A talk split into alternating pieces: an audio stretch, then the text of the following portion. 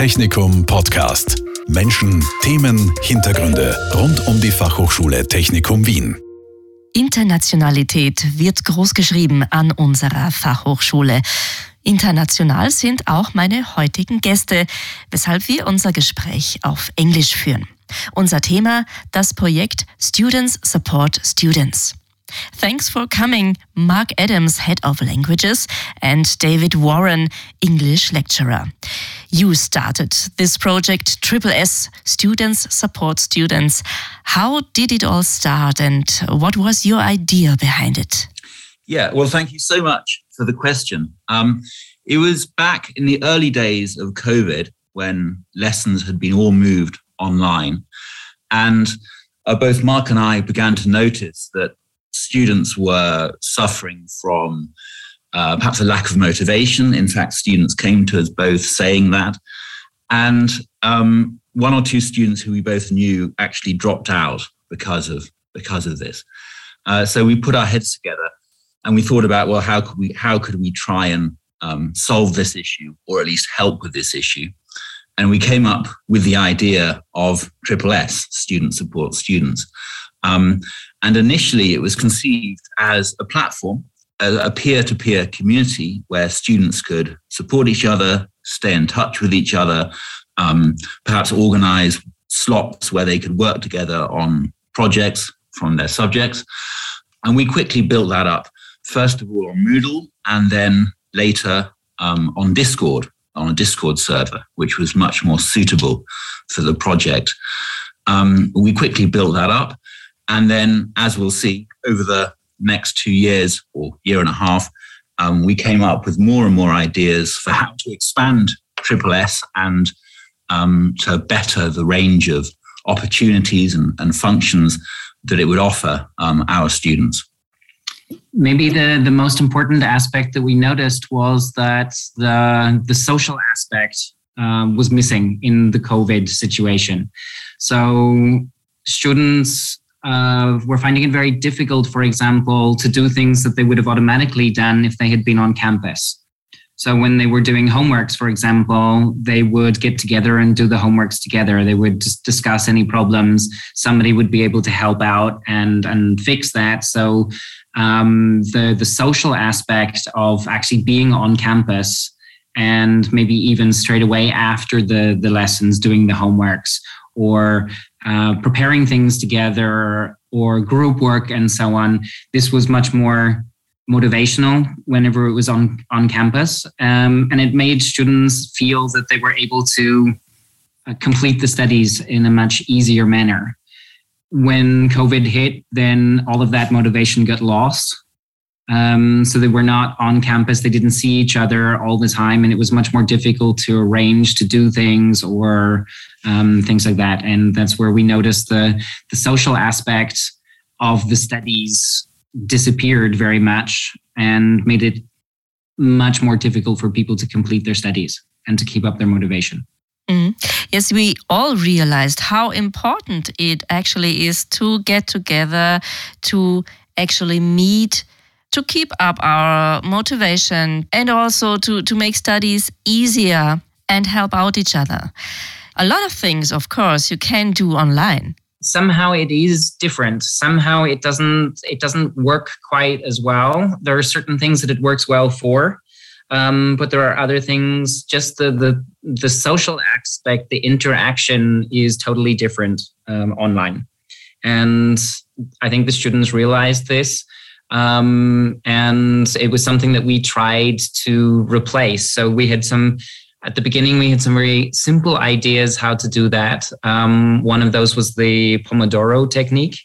Uh, which David is actually um, uh, a master of. So I'm going to. yeah, well, I, am a great fan of the Pomodoro technique. And, and basically, the idea is you work for as hard as possible on a particular task for 20 minutes, and then you take a five minute break. And the name comes from a Pomodoro timer, which the Italians, I'm told, use to time the cooking of their tomatoes. Um, but that was one of the first channels that we set up. So students could get in touch with each other on this channel on Discord, set a timer together, and blast 20 minutes of work together. Um, so that, that I thought was a pretty, pretty useful way um, of getting supporting the students? It was sort of the you know how to motivate yourself, how to get yourself motivated and continue um, to do something. So if someone else is watching you, or at the end of these twenty minutes, you have to tell someone what you have actually done. Uh, it's a little bit embarrassing at the end to say, "Well, I sat and stared at the screen for twenty minutes." so um, the idea of um, you know working with other people, even if it's not on the same subject. It was wasn't necessary to be the same thing, but we also then said tried to set up groups where if students, for example, were struggling, that they would say, I need help with this subject. And then maybe someone else who was good at that subject would have um, met with others and said, okay, I can um, help here uh, and and maybe go through something with you and then two or three people would have got together and met for for that. So um, these were all the suggestions that we we started up there. Um, and when it moved to the discord server um, the students were very much motivated to do this themselves then. Yeah right. And i guess if i can just add i mean after these initial projects um, we also um, developed a series of, of talks um, that became very, very popular. Um, so we had talks on from engineer to entrepreneur, and these were held, these were announced on the Discord server. Um, they were held on Zoom. And um, so for this talk from engineer, engineer to entrepreneur, um, a successful entrepreneur um, revealed the sort of the insider tips and secrets of using his education in engineering to become a successful business person. And then we also we had a fantastic uh, talk um, given by a lecturer at the Technikum, um, Katarina Feldleitner um, on investing for newbies, and that was incredibly well well attended. I think I think we had 260 students turn up for for that talk, which is for a a non-planned talk as a, as in not from the not from your subject or whatever it was just a totally random topic um, that the students were interested in, and 260 students turned up. So that's quite a turnout. Investing for Newbies was the title of the talk. So it is basically, um, you know, fairly fundamental, foundational advice for, for people new to the world of investment, um, you know, how to approach the different um, asset classes, um, how to think about taxes, etc. And the students were incredibly enthusiastic about that. Um, it might also be said it was it was at the time it took place at the time of the crypto boom, so there was a lot of enthusiasm about cryptocurrencies uh, in particular then. So we couldn't even follow the chat. There was so much going on in the chat with the students that um, I think in the end we gave up trying to follow all of the questions. The students were answering their own questions backwards and forwards in the chat as well. So um, it was like two almost two different channels going at the same time. The lecturer speaking and then the the the help from other students. You know, if you want to invest, then invest in this and and so on. So they were giving each other tips and so on as well. So it was it was a it was a very very successful uh, talk. It was so successful that we actually did it a second time. And uh, we also i think it was uh, it wasn't quite as many but it was still 180 200 students i think turned up in the next semester. So um, yeah i think we'll be maybe doing the same thing again at some stage. We're certainly going to be doing it a third time. Later for later students. Yeah we'll see but the, these talks then um, hopefully we're continuing with these talks to in, in different subjects and very often asking the students in which areas they are interested in getting talks. So there's there's input comes from the student side. Absolutely. And actually if i if i could take this opportunity to say to your audience if there are any um, subjects that they think would be suitable for uh, a talk on triple s then please do get in touch with either myself or um, Mark. That would be really, really great. So, this is said now. Anybody who has ideas for interesting topics, topics that could be interesting for more students, just get in contact to you guys. Do you actually know how many students are part of this project at the moment? I'm actually, I think it keeps growing. Um, so we're never really sure exactly. But on the last count, I think there was over 300 students on the Discord server. Um, so whether they are totally active or have just signed on to the Discord server, Um, it's hard to say, but yeah, uh, we have three, probably between three and 400 students signed up at the moment. And I think if we we also in the english lessons now in the normal english lessons also have a link to the discord server set up so that we actually mention it at the start of every semester to to the students in the first and second semesters. So i think the numbers are increasing um, but i haven't actually checked what the latest number is to be to be honest. Yeah right. I mean that, that's my impression too. I like mark don't know the exact figure but i do know that it's continually increasing well mm-hmm. above 300 um, and of course, that will have increased even further thanks to this latest round of advertisement that we've conducted mm. um, for, for the server. Yeah. So yes, it's it's it's large and it's growing. I think it's a summary. Yeah. Fair enough. Very well. So we've been talking about um, how students organize their studying, their motivation for learning, but a triple S is not only about learning and studying. Students also come together for hobbies, for private contacts. What else, except from learning and studying, is going on on this platform? Um, perhaps I'll start. Yeah. And Mark, if you want to come in, uh, there are quite a few, quite a few things. Um, so I think one of the, f- the most important has been uh, the social channels on Discord um, which were again actually first in first place suggested um, by a student. And the social channels revolve around activities which students can can take part in, like for example, chess or table tennis, and students can use these channels to keep in touch about the activity or indeed even to meet if necessary. With chess, that's not necessary. So if you go to the chess channel on Discord, you will see all manner of clever chess moves um, which are which are mm. way beyond me. um, but obviously, table tennis, you know, uh, is the channel is being used for people to meet and play table tennis. I think maybe just one thing to mention here is that. Uh, some of these things will need to continue. We need to get them really started in the coming semesters. Um, we haven't always been able to meet because of Corona and so on. Um, so many of the students maybe not have uh, actually decided to do any to join the courses and so on yet. But we we hope to increase the social aspects um, of the of the technikum because we have a lot of people who are interested in the same things. So right now we are using the SSS to try and put people in touch with each other, but we actually hope to maybe we could say in English to manifest that something manifests out of these um, these discussions, so that we actually have a table tennis club at the Technikum or a chess club at the Technikum, where it's not necessary not necessarily just people who get together and go somewhere else and do it, but that we actually maybe meet at the Technikum. Um, one thing that is planned is, for example, a board night, uh, board games um, for an evening with international students. Um, so, uh, in connection with the international office, which is another one of the things that the SSS does because it's bringing all the different departments and different people together.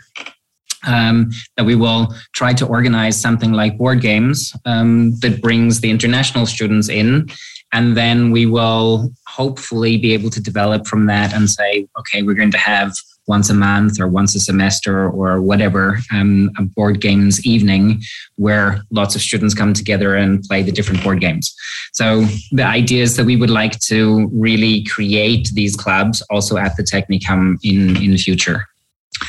Yeah exactly. And if i can just add um, in terms of the other channels that are up there on discord um, there are some really really useful and, and great ones Mark, you mentioned the international channel just now, which is um, a link to all the information provided by the international office to help students with their applications for studying abroad, uh, a list of all the opportunities that are available for them. Um, there's also the Tandem channel, which is, uh, I think that was you've, you've developed. Yeah, that, uh, was uh, came up about a month ago, and we decided to create a tandem program where we could bring students together with different languages because we have so many different students here with diff- with different mother tongues that we thought, well, maybe we can use that to help people to um, improve other languages. So we set up the system that students can say what their mother tongue is and which language they want to learn. And then we try to pair people so that they can meet together for an hour a week or whatever and practice the, the different languages. Uh, we already have something close to 50, 50 students signed up for the tandem program. And I think about half of those have already been put into pairs um, and should be working right now. But at this point, I haven't had too much feedback. Um, so I'm going to have to send out the information and ask whether people have uh, how successful it's been. But the groups seem to have uh, seem to have worked because people didn't get back to me and say it didn't. So um, yeah, in this case, no news is good news. yeah. So the tandem program seems to have been quite successful as well, but we're actually trying to expand that um, to make it possible for students to uh, contact others on their own without me or anyone else having to be in the the, the, um, the mediator part, trying to uh, connect people. So we're creating a, a Moodle system with our uh, Moodle group. They've created already created a system for us very um, very quickly and very professionally. Um, so that's also very good. Yeah, and just very quickly, two other very important channels. Uh, the first of which, uh, the the jobs and alumni channel, which is uh, a very, very potentially very useful for our mm-hmm. current students. Um, alumni have uh, given us their contact details and uh, said that they're willing to be contacted by current students to provide information um, or advice about career choices and indeed help with applications.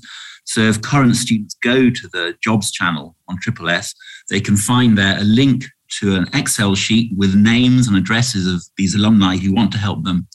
And they can then choose the alum, the alumnus mm. who would be most um, useful for them to contact.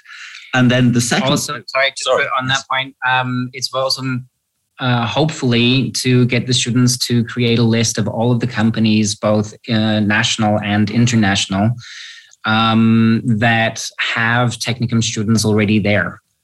So if a company already has a Technikum student in working for them, then that person might be able to help with finding the name of the correct person to write to, to apply for, or insider tips on how to get a job in these companies. So it's not just general tips uh, on career advice, but actually very specific look for a job, um, then you can find maybe a job in this company where this person already is from the Technikum. Right, and then the final, the final uh, channel um, is actually, I think, the most recent, um, mm-hmm. the LGBTQIA plus channel, uh, and this has been created by us in response, actually, to student requests who came to us and said, "Wouldn't it be great if there was such a community at the Technikum. And this really is an exciting development in the process mm-hmm. of being um, being developed. Yeah.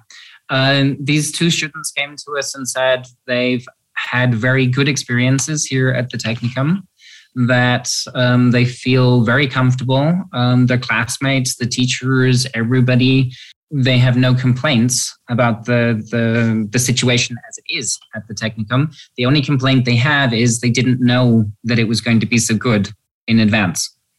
So we didn't have a club for LGBTQIA plus. We don't have anything on the website as yet, but this is all going to be planned exactly because of these two students who approached us through SSS. Um, so these things will be there for future students who see that uh, LGBTQIA plus is not something that needs to be hidden uh, in STEM, uh, so the technological studies, uh, mathematics, and so on. But that the Technikum is a very open place, and that this is somewhere that uh, you can study without any problems. And this is something that we want to put out there uh, for the future and we're really thankful for those two students who came forward with the the idea um, and it has really got the ball rolling so um, this has become something that the technikum sees as very important for the future Mm, excellent. So I hear that students already give a lot of feedback, give good feedback to your work and to the project and the idea of Triple S. Is it true? Yes, definitely. Um, I think that's part of the part of the success of the SSS is that it's what we call grassroots. It's right. It's right down in the. It's with the students have the feeling that they have something to to offer that they can that they can organize themselves that they can bring in their wishes their wants um, and i think this makes it something that's for me this is part of this success it's something that we organize it's something that we are involved in but the discord server is a student server it is not organized it's not us. We are not the organizers. We're we're in there as um, founding members, basically. Um, but it is a student based thing, and I think that's part of why it's so successful. It's not being forced on anyone, or um, it's it's not as official or whatever way we want to put it. Um, it comes from the students themselves. Yeah, and if I, if I can just add, I mean, I absolutely agree with what Marcus just said. And if I can just add that what's really, what's been really, really um, pleasant and indeed to some extent surprising is that, of course, we, we developed this, we, we set up this platform during the pandemic. And it was a response really to the immediate situation uh, that we talked about at the beginning of this, of this uh, interview. Um, but it's, it's, it's, generated its own momentum thanks to uh, student, students' enthusiasm and ideas, and is going to continue in the future going forward. And we all hope, of course, the pandemic is not going to return, but Triple S is definitely here to stay. And, and thanks to the students, it's becoming larger and more significant uh, with time. So that's yeah. great to see. Maybe one last uh, thanks that we should definitely put in there is for our administrator on the Discord server who set everything up for us um, basically within two days, I think. I think um, even less. Even less. So, um, very, very big thanks to the students that um, really supported it to make sure that it that it worked in the end. Yeah, because without the students, it wouldn't. It definitely wouldn't have worked. So, not everything that Corona brought us is bad. There are some good things too. How do students get in contact with this platform? Students support students. Yeah, well, um, they in the first place they can either contact myself or Mark. Um, and secondly, um, at regular intervals, I send out a link to the platform um, through emails that go out to all the, the students at the Technicum. And people can just click on the link and they get the chance then to, to sign up. Um, so the next email will be coming will be coming soon, and all people who uh, find this idea interesting have to do is click on the link, and bingo, there they're a member of Triple S. Ah, it's as easy as that. Thank you very much for your time, Mark Adams and David Warren, founders of the platform Students Support Students on the Fachhochschule Technikum Wien. Thanks for your time. Thank you so much. Thank you very much. Technikum Podcast. Menschen, Themen, Hintergründe rund um die Fachhochschule Technikum Wien. Dieser Podcast wurde produziert von Radio Technikum.